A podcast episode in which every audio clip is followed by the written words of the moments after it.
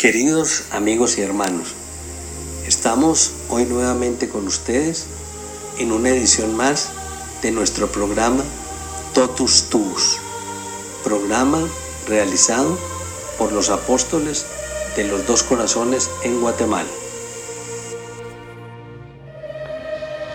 Oración a María, Madre de la Eucaristía.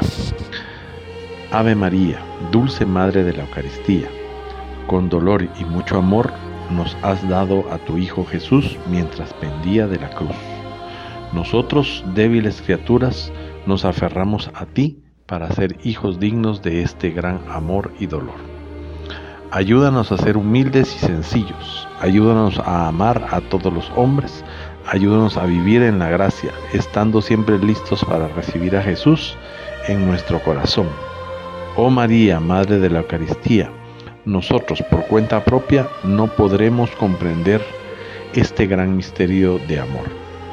Que obtengamos la luz del Espíritu Santo para que así podamos comprender, aunque sea por un solo instante, todo el infinito amor de tu Jesús, que se entrega a sí mismo por nosotros. Amén. San Luis María Griñón de Montfort nos dice que María no ha sido suficiente mente amada, servida y honrada como debe serlo. Pero también nos dice que no podemos amar lo que no conocemos. A partir de este programa vamos a contemplar de la manera más amena y sencilla posible los dogmas de María, meditando la obra de Giorgio Cernani llamada Los Dogmas de María, las piedras más preciosas de su corona. Credo Mariano. María, Madre de Dios y Madre nuestra amabilísima, creo en tu maternidad divina, en tu virginidad perpetua, en tu inmaculada concepción, en tu misión de corredentora junto a tu Hijo Jesús Creo en tu asunción y glorificación celestial en cuerpo y alma, porque eres la madre del resucitado e imagen de la iglesia, que tendrá su cumplimiento en el retorno glorioso de Cristo. Creo en tu maternidad espiritual, que, donando a Jesús, nos engendra la vida divina. En tu maternidad eclesial, porque precedes y acompañas a la iglesia en el camino de la fe y del amor. Creo en tu realeza universal, en tu misión de mediadora y dispensadora de toda gracia y don que viene de Dios, en tu presencia de amor junto a cada una de las criaturas como madre, auxiliadora, consoladora. Venga pronto tu hora, oh María, por el triunfo sobre toda la tierra del reino de tu Hijo, que es reino de santidad, de justicia, de amor y paz. ¿Qué es un dogma? Desde siempre, las verdades de la fe reveladas por nuestro divino Salvador Jesucristo fueron enseñadas y transmitidas por su iglesia. De los primeros tiempos del cristianismo nos queda el testimonio de los símbolos, Símbolo es lo que hoy llamamos credo, conjunto de las principales verdades que se enseñaban a los fieles, que según los tiempos se completaron o explicaron mejor para dar más luz sobre ellas. El credo que hoy rezamos nos llega desde el tiempo de los apóstoles. Con el correr del tiempo aparecieron necesidades, desviaciones, errores y por lo mismo la Iglesia debió exponer, rectificar y aclarar. Y para ello debió expresar con palabras muy exactas que no fueran susceptibles de cambios ni de diversas interpretaciones, porque son reveladas, vienen directamente de Dios. La iglesia que es madre las custodia cuidando que sean bien entendidas, para que con la gracia de Dios sean creídas y vividas por sus hijos. Origen y significado de la palabra dogma. La palabra griega dogma, desde antes de Cristo y hasta el siglo IV, significaba ley, decreto, prescripción, tanto en los autores profanos y filosóficos como también en la versión de los 70 del Antiguo Testamento, en los escritos del Nuevo y en la primitiva literatura griega. Al llegar al siglo IV, algunos autores como San Cirilo de Jerusalén y San Gregorio de Nicea dan el nombre de dogma solamente para las verdades reveladas. En el siglo V, este sentido específico fue adoptado por casi todos los autores cristianos y es el que ha tenido desde entonces y tiene ahora. Así incorporado a la literatura cristiana, tanto en latín como en las lenguas vernáculas, dogma es una verdad revelada por Dios y enseñada por el magisterio infalible de la Iglesia. Verdad contenida en el depósito de la fe una verdad revelada por Dios. El dogma es una verdad que pertenece a la revelación cristiana, que ha de encontrarse por consiguiente en la sagrada tradición o en la sagrada escritura, las que tomadas en conjunto constituyen el depositum fidei, depósito de la fe, que contiene todas las verdades comprendidas en la revelación cristiana. Los dogmas son verdades recibidas de Dios, no doctrinas humanas, que se exponen en palabras adecuadas y precisas. Se definen en el momento oportuno de la historia, según los designios de Dios que guía y gobierna a la Iglesia. Leemos en la Constitución Dogmática 1 sobre la Iglesia de Cristo, documento del Concilio Vaticano I los romanos pontífices, según lo persuadía la condición de los tiempos y de las circunstancias, ora por la convocación de los concilios universales o explorando el sentir de la Iglesia dispersa por el orbe. Ora por los sínodos particulares.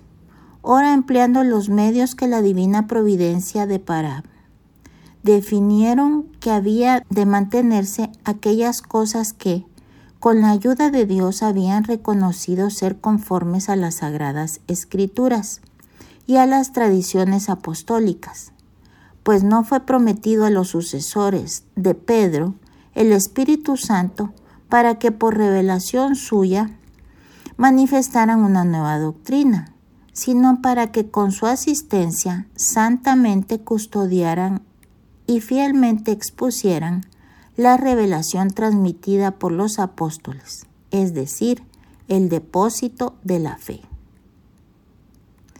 Magisterio de la Iglesia. Infalibilidad.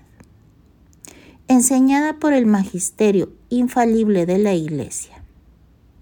Jesucristo vino al mundo como Maestro, sacerdote y Rey de allí que haya dado a la Iglesia el triple mandato de enseñar, santificar y gobernar. Al magisterio corresponde el derecho y el deber que tiene la Iglesia de enseñar. Cuando se trata de verdades religiosas contenidas en la revelación y aquellas implícitamente conexas, el magisterio goza de la infalibilidad prerrogativa concedida por nuestro Señor Jesucristo para continuar su misión, custodiando y defendiendo esas verdades de toda falsificación y disminución. El magisterio, pues, enseña exponiendo la doctrina verdadera y condenando las que se le oponen. Por medio del sentido sobrenatural de la fe, el pueblo de Dios se une indefectiblemente a la fe, bajo el magisterio vivo de la Iglesia, con el carisma de la infalibilidad en materia de fe y costumbres, dice el Catecismo de la Iglesia Católica, citando la Constitución de Iberbum del Concilio Vaticano II. Magisterio ordinario. El magisterio es ordinario cuando el sumo pontífice y los obispos enseñan una doctrina reconocida por toda la Iglesia como revelada. Así ocurre, por ejemplo, con la defensa de la vida y la condenación del aborto y de la eutanasia, o con la indisolubilidad y santidad del matrimonio y la condenación del divorcio. Magisterio extraordinario. El magisterio es extraordinario cuando el sumo pontífice personalmente, en calidad de supremo maestro de la cristiandad, define ex cátedra una verdad que concierne a la fe y a las costumbres y que obliga a todos los fieles según lo definió el Concilio Vaticano I. Que el romano pontífice cuando habla ex cátedra, esto es, cuando cumpliendo con su cargo de pastor de todos los cristianos, define por su suprema autoridad apostólica que una doctrina sobre la fe y costumbres debe ser sostenida por la Iglesia Universal, por la asistencia divina que le fue prometida en la persona del bienaventurado Pedro, goza de aquella infalibilidad de que el Redentor Divino quiso que estuviera provista su Iglesia en la definición de la doctrina sobre la fe y las costumbres, y por lo tanto que las definiciones del romano pontífice son irreformables por sí mismas y no por el consentimiento de la Iglesia. Y si alguno tiene la osadía, lo que Dios no permita, de contradecir esta, nuestra definición sea anatema. Concilio Vaticano I, Constitución Dogmática I sobre la Iglesia de Cristo, 18 de julio 1870. La palabra anatema corresponde a la definición de herejía. Vamos a una breve pausa.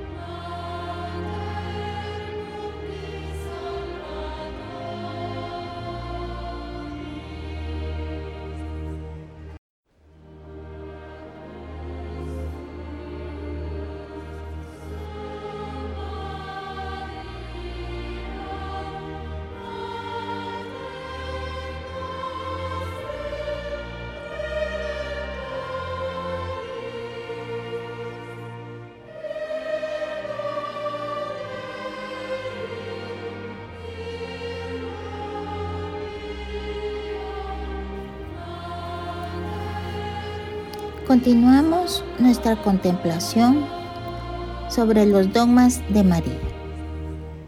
Todas las definiciones dogmáticas terminan con una expresión como esta para significar que lo dicho es verdad revelada, verdad de fe, y que quien no la acepte queda separado de la Iglesia, depositaria de la fe católica.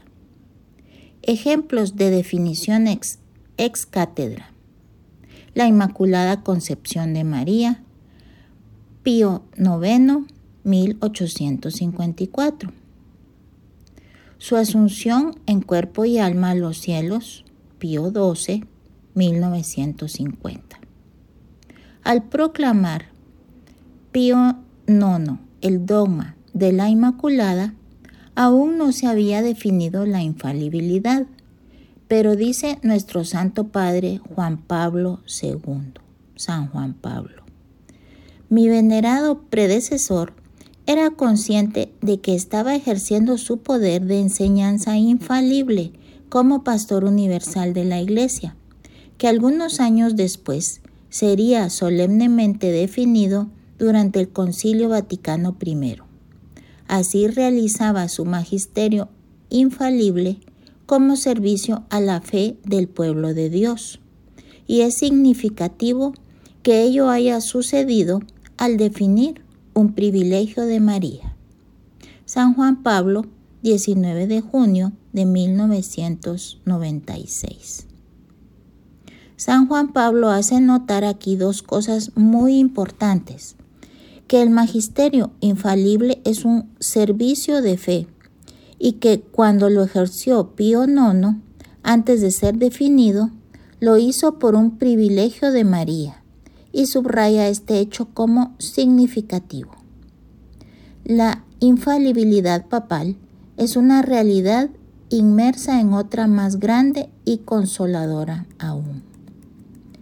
El romano pontífice es el sucesor del bienaventurado Pedro, príncipe de los apóstoles, verdadero vicario de Cristo y cabeza de toda la iglesia, y padre y maestro de todos los cristianos.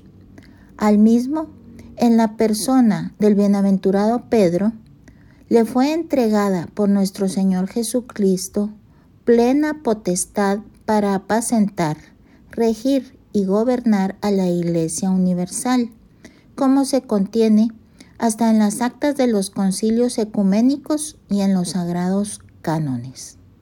Definición del Concilio de Florencia 1439. El magisterio extraordinario también lo ejerce el Papa con un concilio ecuménico, como precisamente ocurrió en las dos definiciones que se han transcrito. Pío IX con el Vaticano I y Eugenio IV con el de Florencia. Un concilio sin el Papa, porque esté separado de él o porque hubiese muerto, no sería tal ni aún podría sesionar, sería un bulo. Juan XXIII convocó y guió el Vaticano II. Al morir él en plena tarea conciliar, quedó automáticamente disuelto. El nuevo Papa, Pablo VI, lo tuvo que volver a convocar. Precisamente este concilio que tuvo la misión de profundizar la doctrina de la Iglesia, desarrolló todo lo concerniente a la colegialidad de los obispos, pero enfatizando siempre en la autoridad del Papa. En la Constitución Lumen Gentium leemos, el colegio o cuerpo episcopal, por su parte, no tiene autoridad si no se considera incluido el romano pontífice, sucesor de Pedro, como cabeza del mismo, quedando siempre a salvo el poder primacial de éste, tanto sobre los pastores como de los fieles, porque el pontífice romano tiene, en virtud de su cargo de vicario de Cristo y pastor de toda la Iglesia, potestad plena, suprema y universal sobre la Iglesia. Concilio Vaticano II, Lumen Gentium número 22. Y también no puede haber concilio ecuménico que no sea aprobado o al menos aceptado como tal por el sucesor de Pedro. Y es prerrogativa del romano pontífice convocar estos concilios ecuménicos, presidirlos y confirmarlos. Concilio Vaticano II, Lumen Gentium numeral 22. Y es que la Iglesia tiene tres realidades que son a la vez fundamentales y maravillosas. La Sagrada Eucaristía, la Santísima Virgen y el Papa. Si se reúne un concilio, lo hará en torno al altar de la misa, junto a María, intercesora ante el Espíritu Santo, como en el cenáculo de Jerusalén, y en plena comunión y sumisión al Papa. El Vaticano II lo había proclamado desde su comienzo todos nosotros, sucesores de los apóstoles, que formamos un solo cuerpo apostólico, cuya cabeza es el sucesor de Pedro, nos hemos reunido aquí en oración unánime con María, Madre de Jesús, por mandato del Santo Padre Juan 23. 21 de octubre de 1962, mensaje de los padres del Concilio Vaticano II a todos los hombres. Los concilios ecuménicos pueden o no definir cuestiones dogmáticas, siempre unidos al Papa que promulga sus decisiones. Así, por ejemplo, el Concilio Vaticano I con Pío IX definió el dogma de la infalibilidad papal. El Concilio Vaticano II con Juan XXIII y Paulo VI no hizo ninguna definición dogmática verdad y fórmula con que el dogma es expuesto a la Iglesia. En el dogma distinguimos dos partes, la verdad y la fórmula con que esta verdad es propuesta. La fórmula es evidentemente susceptible de evolución, pero no la verdad en ella contenida. Por lo tanto, erraron los modernistas cuando afirmaron que también la verdad expresada en la fórmula era susceptible de evolución. También erraron los pragmáticos al afirmar que los dogmas no son más que una serie de recetas prácticas para dar normas al creyente hacia la salvación. La Iglesia nos enseña que el dogma puede variar en cuanto a la forma, teniendo ella una perfección relativa, pero no en cuanto a la substancia, porque la misma es, siendo verdad, absoluta e inmutable. Únicamente en este sentido debe entenderse la frase evolución del dogma. El dogma de la Inmaculada se proclamó en el siglo pasado, pero ya estaba contenido en las Sagradas Escrituras y en la tradición. La Iglesia no hizo otra cosa que sacarlo de allí para definirlo en forma simple proceso que lleva a la definición de un dogma. A veces los dogmas son definidos y proclamados en razón de existir doctrinas que niegan la verdad de fe o parte de ella. En otros casos, el influjo del Espíritu Santo obra por las investigaciones teológicas, la devoción del pueblo, la atención de los obispos y así la Iglesia es promovida a profundizar de una manera especial una verdad de fe hasta que se llega a una definición dogmática. Pero en todos los casos hay que saber ver el obrar de la providencia divina y su infinita misericordia, respondiendo a la oración de la Iglesia, pues cada dogma es una gracia concedida por Dios en un momento determinado de la historia. Y esto hay que resaltarlo y repetirlo. El dogma es una gracia, por lo tanto, para que Dios la conceda, es necesaria y decisiva la oración del pueblo de Dios. Los teólogos suelen distinguir tres etapas en la maduración de una definición dogmática. La primera, desde los primeros siglos del cristianismo, una verdad fue creída y vivida por el pueblo de Dios con total paz, sin discusiones ni disensiones. Y tal verdad aún podía ser objeto de culto litúrgico, como por ejemplo las antiquísimas fiestas de la Asunción de María y de su Inmaculada Concepción.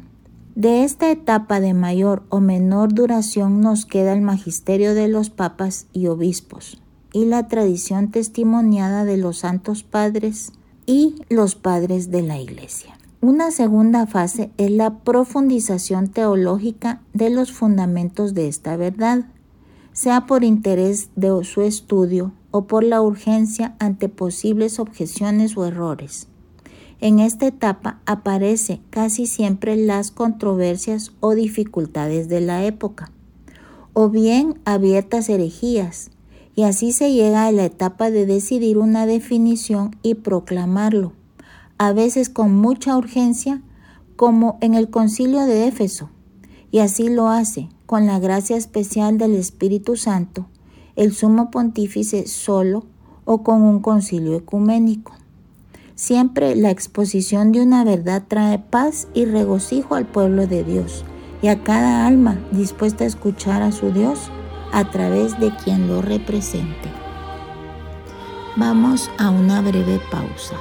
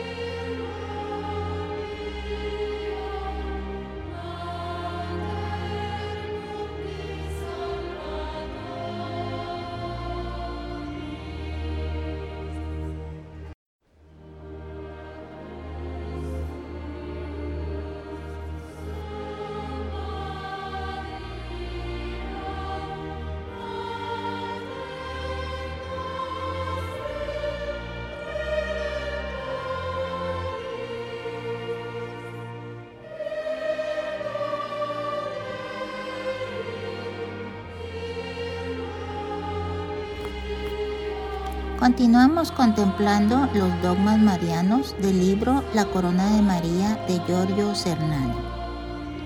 La singular magnitud de una proclamación dogmática.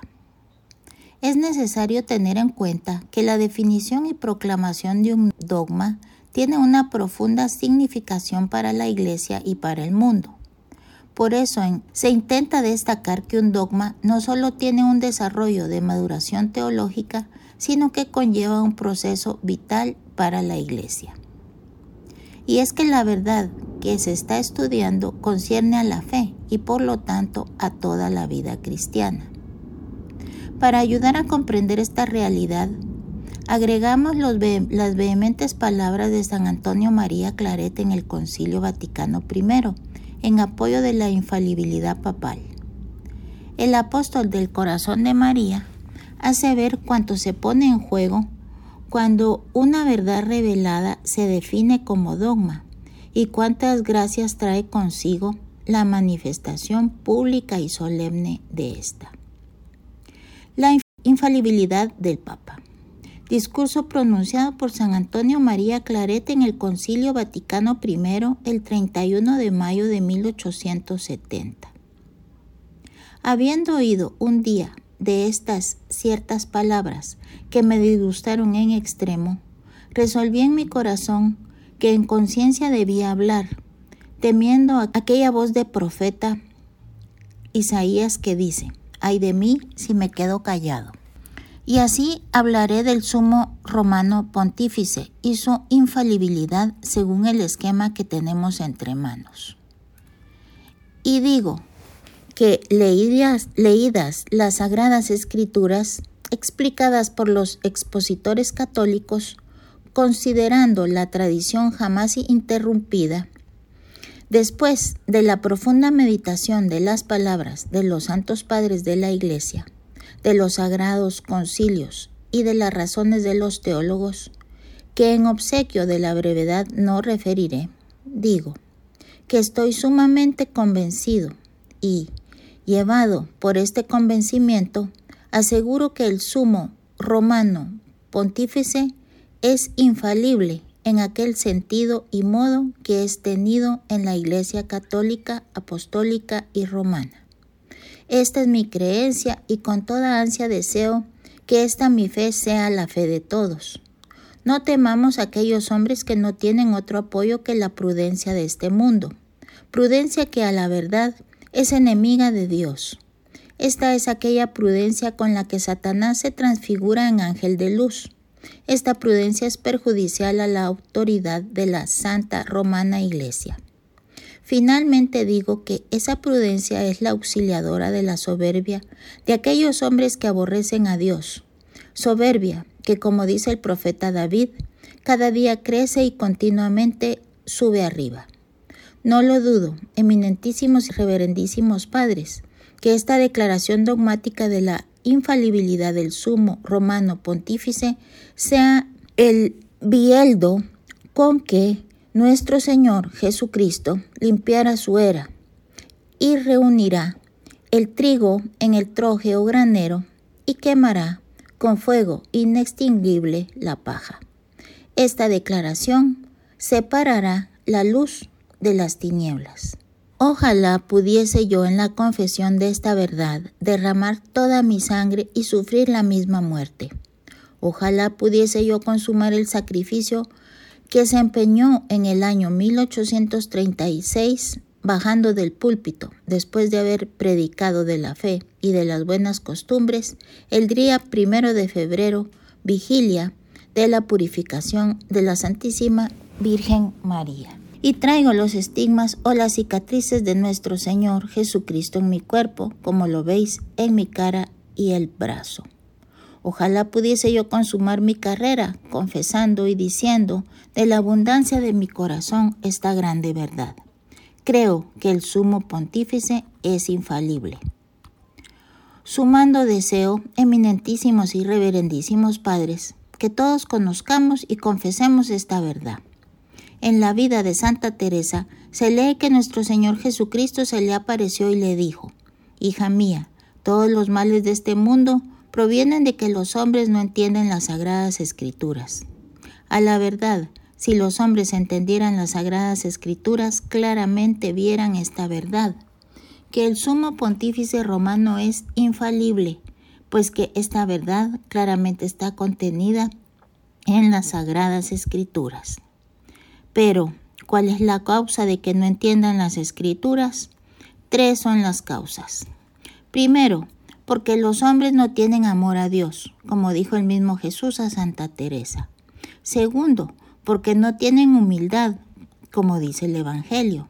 Te confieso, Padre, Señor del cielo y de la tierra, porque has escondido estas verdades a los sabios y prudentes según el mundo, y las has revelado a los humildes.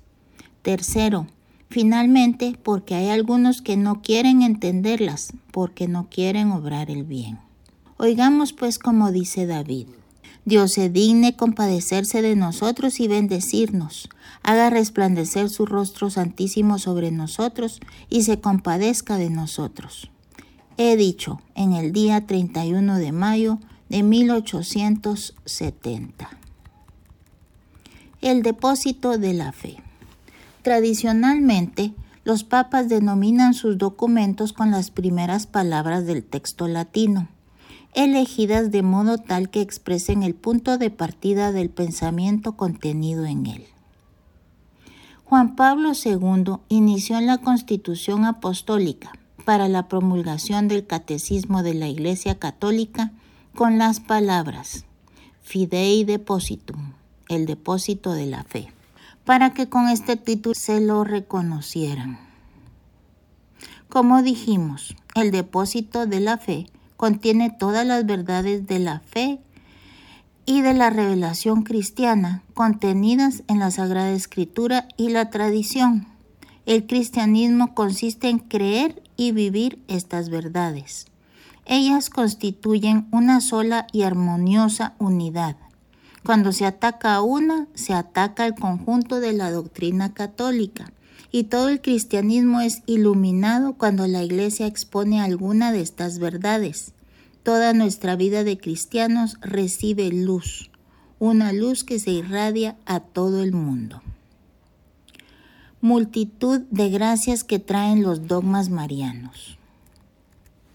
Si entendemos esto, comprenderemos que una multitud de gracias para la Iglesia y para el mundo fueron atraídas por la proclamación de los dogmas marianos, esas verdades fundamentales que conciernen a la Madre de Dios y nuestra, y las que atraerá la proclamación del dogma que en este siglo y desde el siglo pasado suplicamos. María Corredentora, abogada y medianera. Por cierto, que esa comprensión es imposible sin la ayuda de Dios, que como nunca hoy necesitamos. En estos tiempos de materialismo y de pecado que nos envuelven en una confusión y que originaron la desgraciada cultura de la muerte. Pero al mismo tiempo, por la infinita misericordia de Dios, en medio de estos males del siglo que dejamos atrás, llega a su plenitud la era mariana. Una gran señal apareció en el cielo, una mujer vestida de sol y la luna debajo de sus pies y en su cabeza una corona de doce estrellas. Apocalipsis 12.1. Esa mujer es María, la que por designio misericordioso de Dios pone luz en las tinieblas en que vivimos. Y han hecho eclosión, por así decirlo, las gracias de su corazón inmaculado. Nos encaminamos ya hacia su triunfo prometido en el mensaje de Fátima. Hoy más que nunca se hace necesario conocer, aunque no esté a nuestro alcance medirlas, las grandezas con que el Señor ha privilegiado a María Santísima de modo tan sublime y excelso, para así amarlas, reverenciarlas y cantarlas. Muchas de ellas se rezan en las letanías lauretanas, sede de la sabiduría, causa de nuestra alegría, salud de los enfermos, refugio de los pecadores, consuelo de los afligidos, auxilio de los cristianos. Como ya vimos, Pío XII la proclamó reina, reina de los ángeles, reina de los patriarcas, reina de los profetas, reina de los apóstoles. Pablo VI la proclamó Madre de la Iglesia, títulos que se unen a tantísimos otros. El último, el que le diera recientemente San Juan Pablo, Reina de la Familia. Y entre estos títulos, que hablan de sus grandezas, prerrogativas y glorias, están los cuatro dogmas ya definidos. El primero y central, su maternidad divina, del cual provienen todas aquellas y también los otros dogmas, su virginidad perpetua, su inmaculada concepción y su gloriosa asunción en cuerpo y alma a los cielos.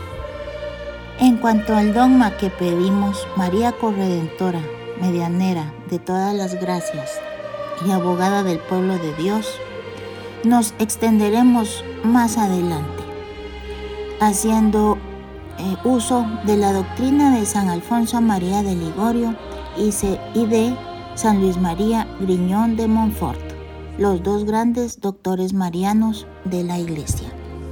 Terminamos entonces en el día de hoy con nuestro programa Totus Tus, programa realizado por los apóstoles de los dos corazones en Guatemala.